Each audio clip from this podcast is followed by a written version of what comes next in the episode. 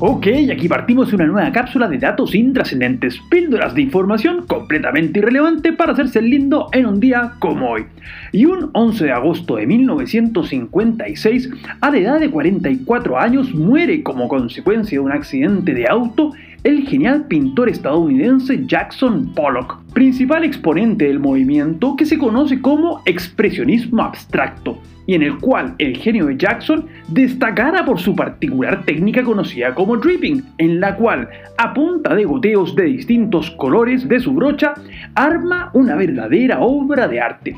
Y no obstante su prematura muerte, el legado de Pollock se conserva hasta el día de hoy, gracias a sus más de 400 pinturas y sobre 500 dibujos, todos valorizados en millonarias cifras, como por ejemplo su pintura número 17A, por la cual el billonario Kenneth Griffin pagó nada más y nada menos que 200 millones de dólares en febrero de 2016 una cifra simplemente de otro planeta.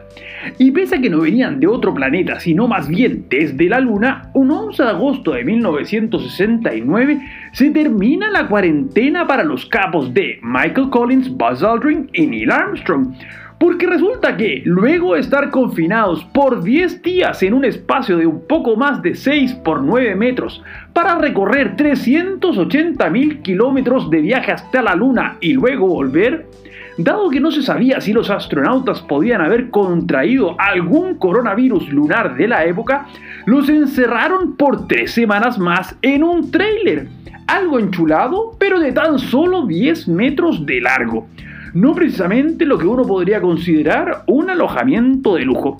como los que se pueden encontrar en el sitio que un día como hoy, pero de 2008, vería la luz bajo el nombre de airbedandbreakfast.com y que posteriormente conquistaría el mundo y revolucionaría la industria hotelera bajo el nombre de Airbnb porque la verdad, la empresa surgía cuando los capos de Brian Chesky y Joe Gebbia vieron que, para pagar el aumento de un 25% del arriendo de su departamento, podían arrendar un colchón de aire, de ahí la referencia Airbed del nombre, y empezar de esta forma una especie de And Breakfast, ya estaban a medio camino de empezar una millonaria empresa que hoy en día no solo está en más de 190 países y 33 mil ciudades, sino que además le permite a miles de millones de personas generar rentas a partir de sus propias propiedades. Algo que si bien hoy en día y por obra y gracia de un murciélago chino está bastante detenido, la verdad es que una vez que las restricciones viajeras se empiecen a levantar,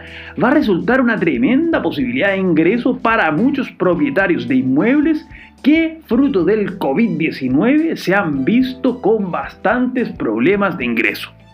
Soy Pancho Troncoso y les cuento que nos pueden seguir en Instagram en arroba conversaciones intrascendentes. Además, no olviden de suscribirse a este podcast si quieren más datos completamente inútiles para cada día. Será hasta mañana con más datos intrascendentes.